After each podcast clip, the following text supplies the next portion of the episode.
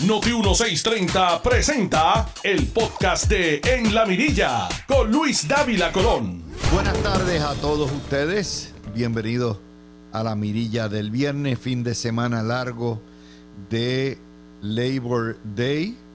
Las previsiones no son muy buenas. Si usted, este es el fin de semana que cierra con broche de oro el verano. Eh, y realmente si usted es de los que estaba planificando ir a la playa, pues meteorología nos dice que la Inves 91L, que está muy cerca del arco de las Antillas, va a pasar cerca de Puerto Rico, no es ninguna amenaza, pero obviamente va a haber aguaceros copiosos. Eh, ¿Cuándo empiezan? Pues no sabemos, pero en algún punto nos dirán en el día de hoy. Así que recójase a buen vivir, dedíquese a ver Netflix el fin de semana o a un cine tranquilito y un buen asopao. Lo bueno es que en el tubo de producción del cuerno de África para acá, la única zona de mal tiempo, la única borrasca que está saliendo y está al norte de eh, las islas de Cabo Verde, está prevista para irse al norte. Y el huracán que se formó, el primero, ayer eh, lo certificaron, Daniel, se va bien categoría 2 para el norte. Sería la cuarta tormenta de la temporada eh, y el primer huracán y está. Eso quiere decir que por los próximos siete días, por lo menos, eh, las cosas van a estar tranquilas, salvo que haya alguna formación acá cerca en el Caribe o cerca del Caribe. Pero fuera de eso, pues, y recuerden que el pico de la temporada llega el 2 de septiembre. Vamos a ir con las noticias de rigor, son las 12 y 6 minutos de la tarde. Digo, sí, sí, exacto, 2 y 6 minutos, tengan buen provecho todos ustedes. El llamado chatarrazo ayer fue un fracaso total. 50 personas de los brigadistas de Eliezer Molina eh, bajaron los santos del cielo. las televisoras y la prensa, la promoción brutal, chihichija. Bueno, ustedes saben cómo está la cosa. Pero fue un fracaso total. Apenas 50 camisas negras aparecieron por allí. Los periodistas lo llamaron un, acto de la ciudadanía llamado la basura combativa y el pueblo protestó. Ya ustedes saben cómo le dan el amistoque. Pero hoy la noticia surge en Noticel. Eliezer Molina, el líder de los milicianos comunistas y lo que se ha convertido en el líder del independentismo y el socialismo en Puerto Rico, tiene un préstamo, dejó embrollado al pueblo de Puerto Rico. Cogió un préstamo de 385 mil billetes del Banco de Desarrollo Económico en el 19 para hay que sembrar café en una finca Hacienda Libertad. Hizo ese dinero sal y agua. No ha sembrado ni una batata mamella. No ha pagado.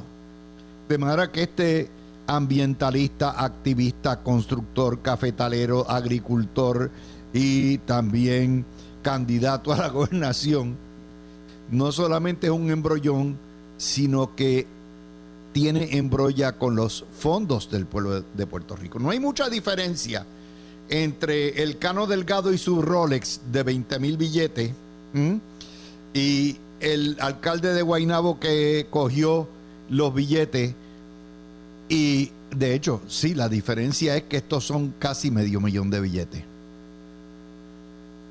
Y obviamente no fue para sembrar café, no fue para construir. Aquí hay una de dos posibilidades. O se utilizó para lucrarse él a costa de los fondos del pueblo, o se utilizó en actos revolucionarios, una de las dos. Porque en la finca no está. Y eso lo demuestra a ustedes la corrupción y la hipocresía del comunismo en Puerto Rico. Y por eso la gente ni le responde, por más que lo carguen los periodistas de Puerto Rico. No hay manera que llegue a ningún lado con eso. Así que resultó ser un embrollón con los fondos públicos del Banco de Desarrollo Económico. Y dice él que no, lo que pasa es que me cambiaron los números. No, no le pueden cambiar los números, porque es los préstamos públicos se hacen con un interés fijo, sea comercial o sea individual. No le pueden cambiar los números, no me venga con ese cuento. Además, si te cambiaron los números, lo menos que podía hacer el ISR Molina era pagar el mínimo que tenía mensual, pero se lo fututeó o devolver el dinero, se lo fututeó. Pero de eso los periodistas en Puerto Rico no están listos a hablar de eso. No están listos porque este es el héroe nacional de ellos. Así que esa es la primera. Segundo tema. La agencia de noticias internacional Reuters y 14 y medio, un medio digital en Cuba, anuncian que el gobierno comunista cubano que tiene al pueblo cubano asediado porque apenas produce 25% o 30% de la capacidad que se necesita para eh, energía en la isla y tiene apagones de 12 y 24 horas y tiene racionamiento. Ha negociado con la empresa turca capitalista. La empresa turca se llama Car Powership para que expanda y duplique la flota de buques que tiene de centrales flotantes. Porque no dan abasto. Tienen dos, cinco barcos en puerto que producen 250 megavatios y el gobierno cubano quiere que dupliquen porque la empresa privada, porque no tiene manera. Ahí no está Luma. Es un monopolio estatal está dirigido por comunistas y han tenido que recurrir al sector privado para que les saque las castañas del fuego en el caso que tienen. Car Power Ship, pues probablemente dice, bueno, pero eh, me tienes que pagar porque tú le debes millones y millones a los proveedores de combustible, sin contar el petróleo gratuito que te está dando Venezuela. Hay que pagar. Y en eso están. ¿Ustedes vieron eso en el nuevo día? No. Hoy estamos a 2 de septiembre. La historia salió en Reuters el día 30 de agosto. Los que nos dedicamos a estos menesteres leemos la prensa internacional. Tenemos que estar al día en todas las noticias. Yo estoy seguro que en el nuevo día, en primera hora, en Metro, vieron y en Noticel vieron esa noticia. Yo estoy seguro que los telediarios tienen que haber visto la noticia y se la ocultan a ustedes. Usted no puede saber eso. Porque si usted sabe que el gobierno comunista cubano está privatizando la red de generatrices en Cuba, se le cae toda la monserga y el pozomuro que ha montado el, el, comunismo en Puerto Rico, porque hacen una cosa en La Habana y aquí vienen a predicar otra. Aquí vienen a predicar el monopolio estatista corrido por sus socios de Lautier como la panacea, cuando allá el monopolio estatista corrido por sus trabajadores no da pie con bola con la generación de energía eléctrica y tienen que acudir a los turcos. Sí, sí, los turcos, la misma nacionalidad de, los que le entregaron aquí los puertos, empresa privada, eso no se lo van a decir a ustedes, eso usted se entera en este programa que saca noticias que nadie más saca. Y a lo mejor de aquí a dos días dicen, caramba, esto es noticiable. Vamos a publicarlo para balancear la caja. Pero no. Quien único se ha atrevido a publicar el detalle de la embrolla que tiene Eliezer Molina con el pueblo de Puerto Rico es Noticel. Y hoy Eliezer Molina prácticamente anunció que prácticamente va a, romperle la cabeza, porque él todo es violencia. A tanto Oscar Cejano, que publicó la noticia, como al gobernador de Puerto Rico. Me imagino que hará lo propio porque estamos sacando las noticias de Reuters, notificándolo a ustedes. Ustedes tampoco vieron, hace dos días yo les dije que la agencia de China, noticiosa de China, del gobierno eh, chino, había pedido excusa, había reportado que el gobierno ha pedido excusa porque las generatrices en China, que son del Estado, no dan abasto y hay interrupciones largas del servicio eléctrico y se lo atribuyeron al calentamiento global y a la sobreutilización, porque como hay calor, la gente, los chinos tienen aire acondicionado. Ponen aire acondicionado. Y eso, eso no es Luma. Y les dije que España tiene un problema similar, que Europa tiene un problema similar con el calor. Y pero no, eso no, no, eso no se puede saber en Puerto Rico porque nosotros somos el ombligo del mundo y el ejemplo para los trabajadores del universo, cuestión de que aquí hay que dejar todo el monopolio. Y ahí está. Y se enteraron por nosotros. Hoy nos dan la triste noticia en Endy que el mejor hospital de niños que hay en Puerto Rico el San Jorge se fue a la quiebra. Tiene deudas entre 20 y 50 millones de pesos.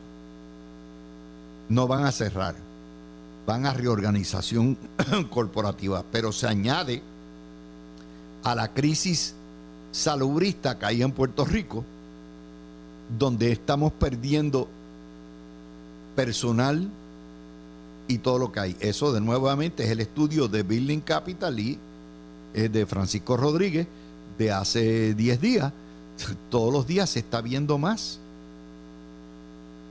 Y en lo que los comunistas hacen su fracasada fiesta de la chatarra, el gobernador de Puerto Rico, hay que darle el mérito, va cambiando la historia.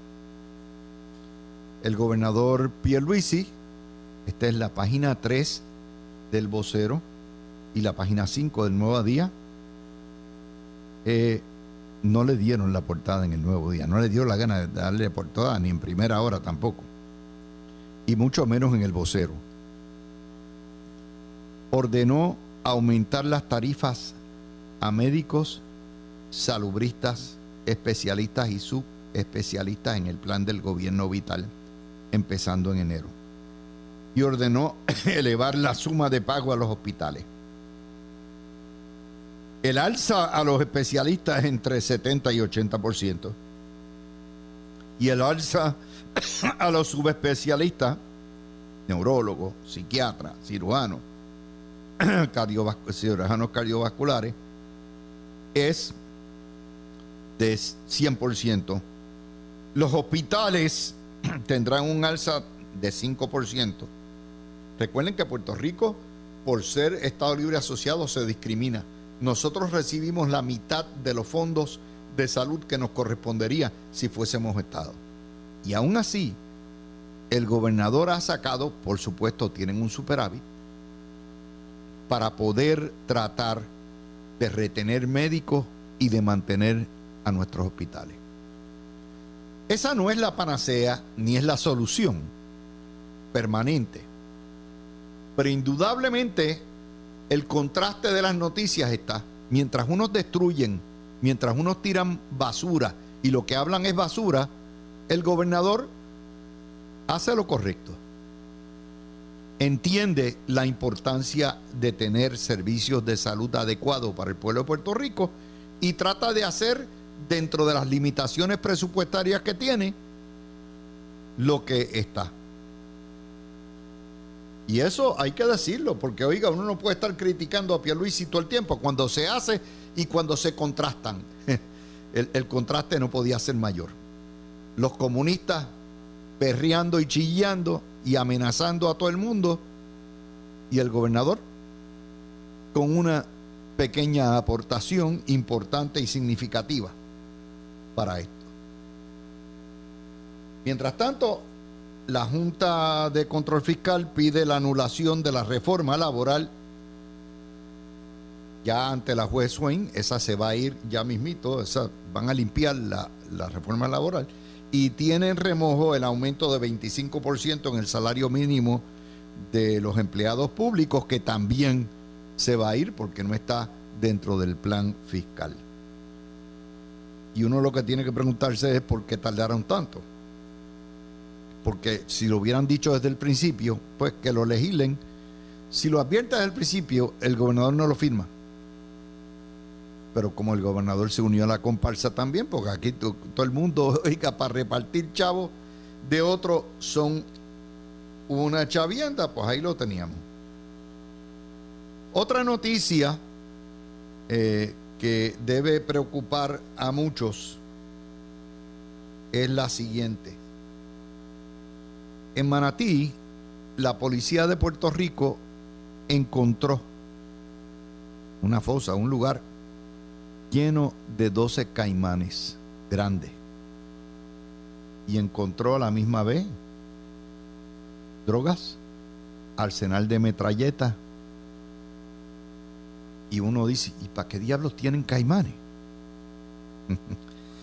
si usted tiene una fosa de caimanes, hemos regresado al medioevo, a los tiempos medievales, donde en la fosa tiraban caimanes y de todo tipo de cosas para que se comiera la gente vivo. Esa es la, la manera macabra, brutal de deshacerse de un cuerpo. Usted encuentra un enemigo y todavía de castigarlo. En la guerra contra el narcotráfico, en el punto, el bichote manda a mandar a un tipo a que lo tiren a los caimanes y no queda ni el hueso. Es así. Y esa escena macabra, esa escena horrible, es el signo de nuestros tiempos. Demuestra a lo que hemos llegado en Puerto Rico, a la inhumanidad, al salvajismo. En la guerra, por los puntos. No podemos contrastarla más con la noticia que nos dan hoy de que el hospital de niños va a la quiebra. Es una cosa terrible a donde hemos llegado. Por otro lado, hay otra noticia que sale hoy y es eh, Eliezer Ramos Párez, secretario de Educación, miembro también de la Junta de Síndicos de la Universidad de Puerto Rico, le salió al paso a la locura de el presidente de la UPI, Ferrao, de rebajar los criterios de admisión y dispensar y votar los, eh, las pruebas como un criterio. Esto es, bendito sea Dios, esto es bobería. Porque lo que debieran estar haciendo es cerrando programas, cerrando recintos, actualizando las ofertas educativas, ponerse a la par con la competencia privada que está bien fuerte, pero ellos no pueden pensar porque le tienen terror a que los comunistas cierren la universidad. Y si cerraran recintos y cerraran programas y facultades inservibles, lo que va a pasar es que va a haber una huelga y ninguno de ellos está dispuesto a enfrentar o a tomar la decisión de cerrar la universidad indefinidamente. Y por esa razón vamos de huelga en huelga, de huelga en huelga, de protesta en protesta, porque ni los sindicatos socialistas ni los estudiantes comunistas, que son una minoría, van a permitir que haya cambio alguno en el sistema universitario público. Entonces lloramos a moco tendido porque los estudiantes no se están matriculando y se van para la Ana Geméndez, para la Interamericana, para la Católica, para la UCB, se van para eh, la Albizu, para cualquier otro sitio que no sea la el Sagrado Corazón, que no sea la Universidad de Puerto Rico. Porque los padres ya no quieren ni tan siquiera exponer a sus hijos a perder un semestre, a perder sus acreditaciones, a perder su carrera en la Universidad de Puerto Rico. Y después de todo, sale lo mismo, un poco más barato en la universidad, porque ya casi han equiparado y han matado el sistema público. Ese es el balance de las noticias que tenemos para ustedes hoy. Eh, a las una y media, como siempre hacemos, vamos a coger las noticias de la semana y tenemos nuestro panel con Breida Bernal, Juan, José Díaz, eh, que está sustituyendo a Sobrino, y a Daniel Rusé. Así que cerramos, hoy hay un único video, lo cerramos y regresamos ya mismo. Tú escuchas el podcast de En la Mirilla con Luis Dávila Colón por Noti 1630. Bueno, mi gente, regreso con ustedes, son las 12 y 33 minutos. Y regreso con otra noticia más, que son pertinentes a entender toda este fake news que se ha creado en Puerto Rico por la prensa y los comunistas con la cuestión de las protestas, alegadas protestas contra Luma, que no es otra cosa que una protesta para tratar de sacar el gobierno electo. Lo acabo de poner en eh, Twitter mío. Y es importante que lo sepamos. Primero, les dije que Reuters había anunciado el día 30, reportado, que Cuba negocia con empresas turcas privadas para ampliar la flota privada de generatrices de energía porque el gobierno cubano no da abasto en suplir las necesidades de la isla. Ahora les acabo de traer otra nueva que también tiene que ver con esto que les estoy dando. Esta historia surge de gestión en Ecuador y salió publicada en, perdóname, no en, de gestión en Perú. Salió publicada el día 24, hace una semana de agosto. Siemens ayudaría a Venezuela a reconstruir su red eléctrica. La empresa alemana obtuvo licencia del Tesoro de Estados Unidos para trabajar con la empresa estatal Petróleos de Venezuela, propietaria de las centrales eléctricas, a través de tercero y con la eléctrica Corpoetec. Conversaciones Venezuela está en conversaciones con el gigante energético mundial Siemens para que le haga las reparaciones a las centrales eléctricas como parte de un plan gubernamental para reconstruir una red que se desmorona, plagada de apagones constantes y falta de mantenimiento. No me inventé la historia, la pueden leer en mi Twitter. Es decir, la razón por la cual el gobierno federal y la Junta exigieron una privatizadora fue porque Puerto Rico habría de recibir después del huracán 312 mil millones de dólares para reconstruir la red. Pero no, como no confiaban en la Autoridad de Energía Eléctrica, ni en la UTIER, ni en los locales, exigieron, y el Congreso así lo exigió, una privatizadora para reconstruir y administrar la red. Y aquí los comunistas nos han dicho que eso no puede ser, que como único funcionan las redes eléctricas son con los trabajadores, como la UTIER, y que no puede ser que traigan empresas privadas. Y yo les acabo de dar dos ejemplos de los dos gobiernos más comunistas que hay en este hemisferio, utilizando empresas privadas para que corran, administren las generatrices y reconstruyan sus redes eléctricas. En Venezuela es peor. En casa del herrero cuchillo de palo. Venezuela es el productor de petróleo más grande que hay en el hemisferio. Y usted dice, ¿cómo diablos es esto? ¿Por qué Estados Unidos le dio permiso? Ah, porque Biden necesita petróleo y parte del arreglo que le puso Maduro fue, bueno, pues liberarme para que yo pueda contratar empresas privadas europeas para que reconstruyan la red, porque yo no sé reconstruirla. Todo esto se cae en pedazos. El argumento de Eliezer Molina, que es un politiquero, se cae. Se cae en pedazos porque si no opera el modelo estatista en Cuba, ni opera en Venezuela, y tienen que recurrir a los lumas de la vida para poder reconstruirles y proveer energía, en Puerto Rico se cayó el argumento.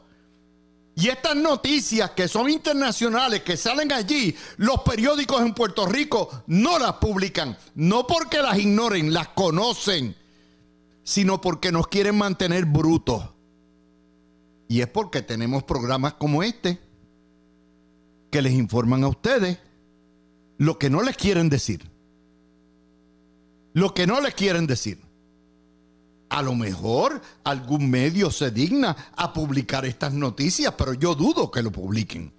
Porque parten de los periodistas en Puerto Rico parten de la premisa de que mientras más brutos nos mantengan, más esclavizados de los comunistas nos mantienen. Y más nos acercan a la independencia. Y por eso nadie les cree. Nadie les cree. La institución que más credibilidad ha perdido en Puerto Rico no son los políticos es la prensa. La institución más corrupta y más prostituida que hay en Puerto Rico es el periodismo puertorriqueño. Por eso mismo, porque nos niega, nos roba la verdad y nos vende la mentira. Y aquí estamos, Cuba y Venezuela. Wow, empiezo hoy con la decana que tenemos aquí y empiezo, les voy a pedir a los panelistas que ¿verdad? limiten a dos minutos y pasen. Eh, Juanjo, tú estás en la silla caliente donde no me vas a oír, de manera que cuando termines tú eh, le pasas al próximo. Pero empiezo con Breida Bernal. Adelante, Brey. Feliz viernes, Dávila. ¿Cómo está todo? Estamos felices. estamos suavecitos. Huracanado, el mes de los Virgos. Yo soy Virgo, Dávila, así que este mes es cumpleaños. El, el 23 de septiembre desde el 24 de agosto eh, mm, somos los Virgos. Estamos ahí. bueno, ¿qué te parece esas dos noticias de los, de los gobiernos comunistas de Cuba y Venezuela privatizando la red? Dávila, a mí no me sorprende. Y creo que no nos debería sorprender lo que acabas de indicar que aquí los medios, este tipo de noticias internacionales que son importantes, mi gente, nosotros vivimos en una isla, pero hay un mundo ahí afuera que tenemos que entender que está globalizado. Todo esto, la prensa aquí en Puerto Rico, mutis, Dávila, como si nosotros fuéramos una isla en un desierto, que nada nos toca y que lo único que importa es lo que ocurre aquí. Claro que no dicen nada, Ávila, porque comentarlo, instruirlo y educar al pueblo sobre este tipo de noticias sería que se les se les arrebata todo ese diálogo de en Puerto Rico todo lo hacemos mal, el gobierno de Pierluisi no sirve, bla bla bla bla. Claro, Luma no sirve. Ese es ese es el argumento. Pero ¿y qué pasa entonces en estos otros países que utilizan también a la empresa privada para la producción de energía eléctrica? Eso no se lo dicen al pueblo de Puerto Rico. Yo, yo entiendo que aquí nosotros tenemos que abrirnos más, Dávila, abrirnos al conocimiento, a buscar noticias de otras fuentes internacionales y también de Estados Unidos para poder comparar, Dávila. Que si bien es cierto que nuestra situación aquí con Luma, Dávila, pues no es la mejor, pero no es, no es que estamos solos en el mundo. Este problema de la energía eléctrica es un problema mundial. Juan José Díaz.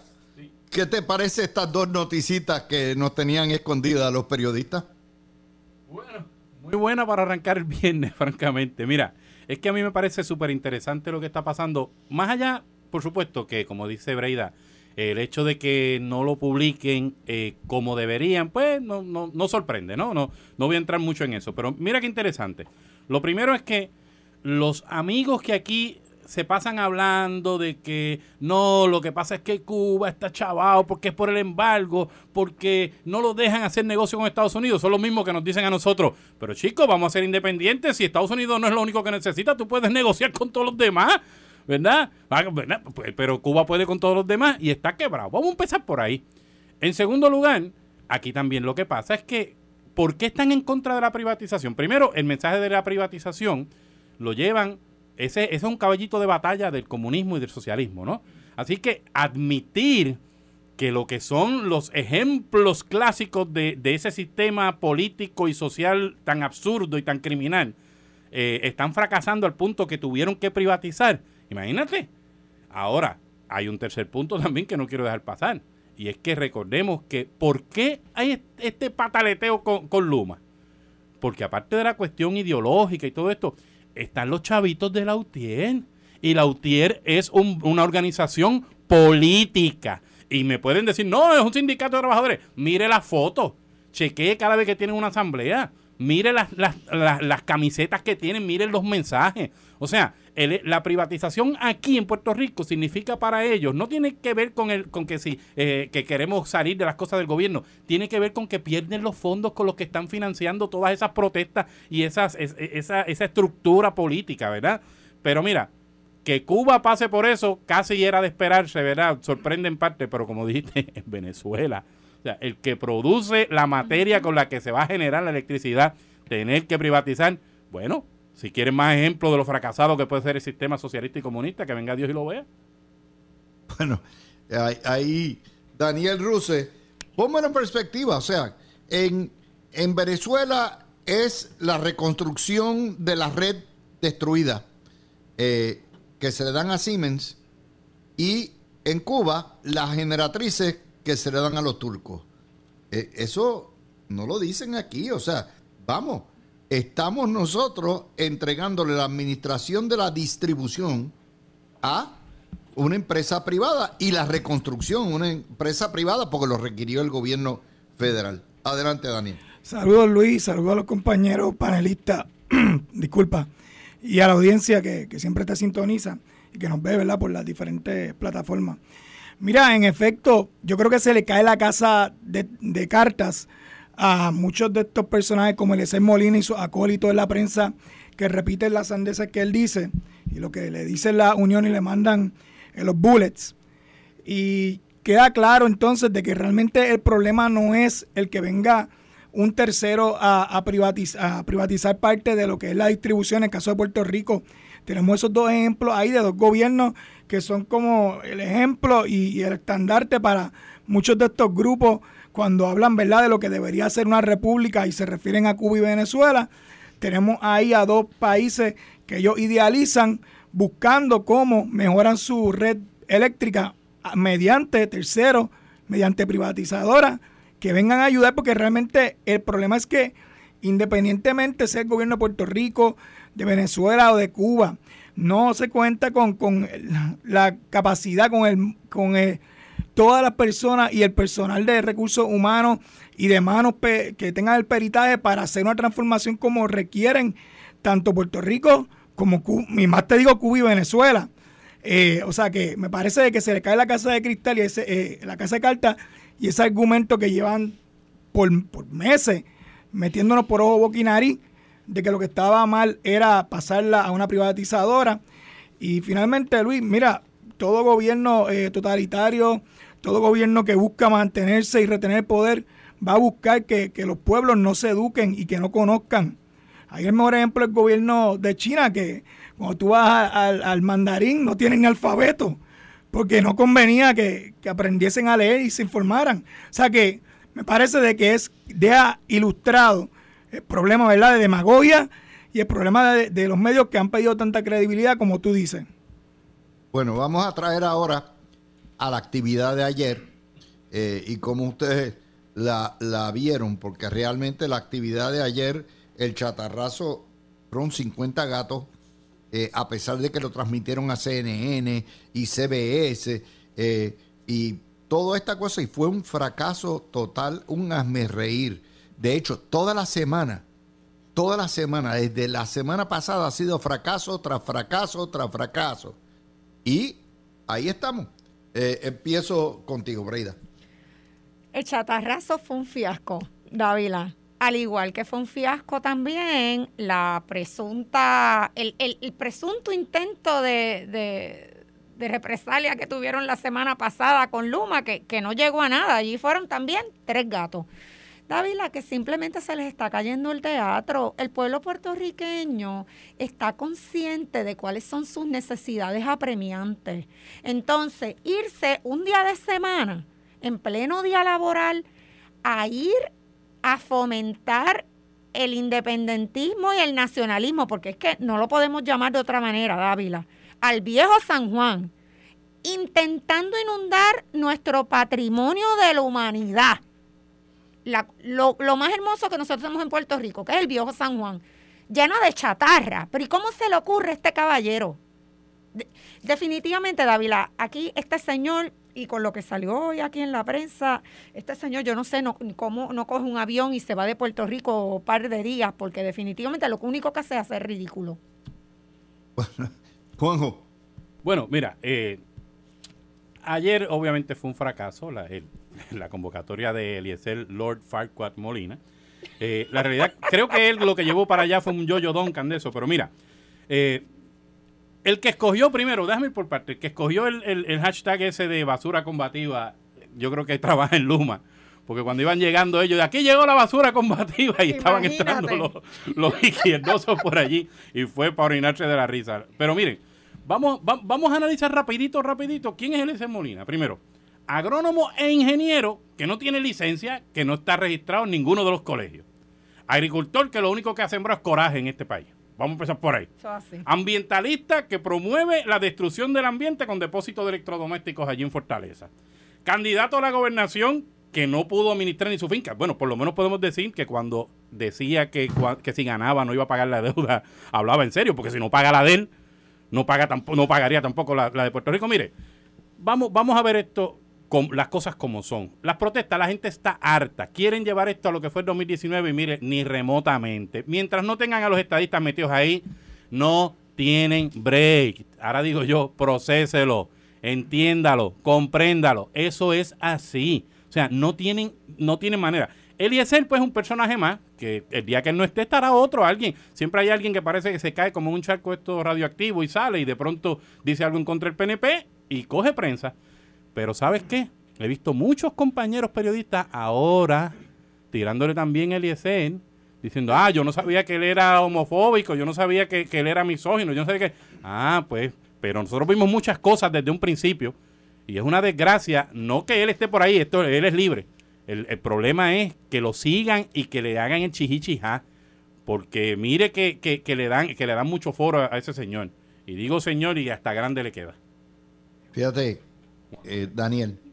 yo creo este que Juan José dio ahí en el clavo. yo creo Daniel, que... Daniel, espérate un momentito. Te leo este titular de Metro hoy que era para esmolcillarse de la risa. Dice, el gobernador se aferra a su silla ante petición de renuncia de manifestante. O sea, el periodismo de Pozo Muro de este país dice que es que el gobernador está ilegalmente, se aferra a su silla. O sea, eso no es un cargo constitucional, electoralmente, un mandato y está ahí que dura cuatro años. No, él se aferra a su silla porque los manifestantes, no dice que son los camisas negras, no dice que son los fascistas, eh, exigen su renuncia fuera de término. Fíjate, fíjense cómo la prensa manipula la opinión pública con cada titular que ponen. Daniel.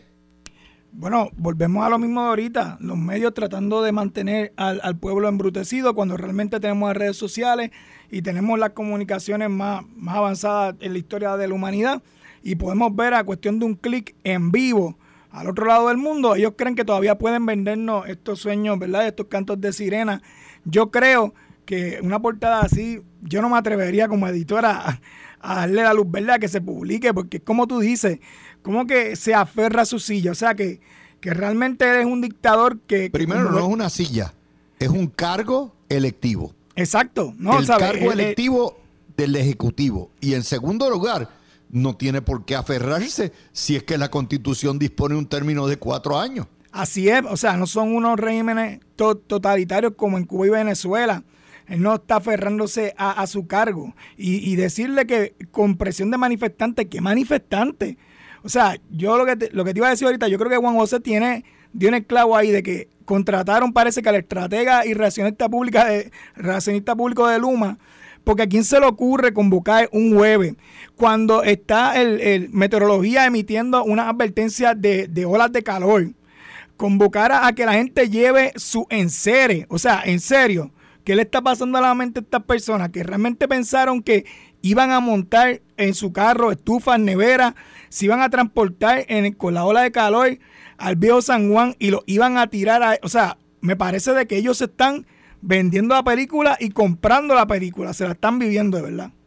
Bueno, y, y eso trae, y yo quiero que empecemos en la próxima hora, porque esta cuestión del préstamo de 300 85 mil dólares de un hombre que tiene 20 sombreros de ambientalista, de constructor, de cafetalero, de ingeniero, de agricultor, de, activista, de candidato al gobernador, de chatarrero, que se, le que se le dé dinero del pueblo de Puerto Rico, casi medio millón de billetes, para supuestamente hacer una finca de café, no la usa, no aparece, no paga.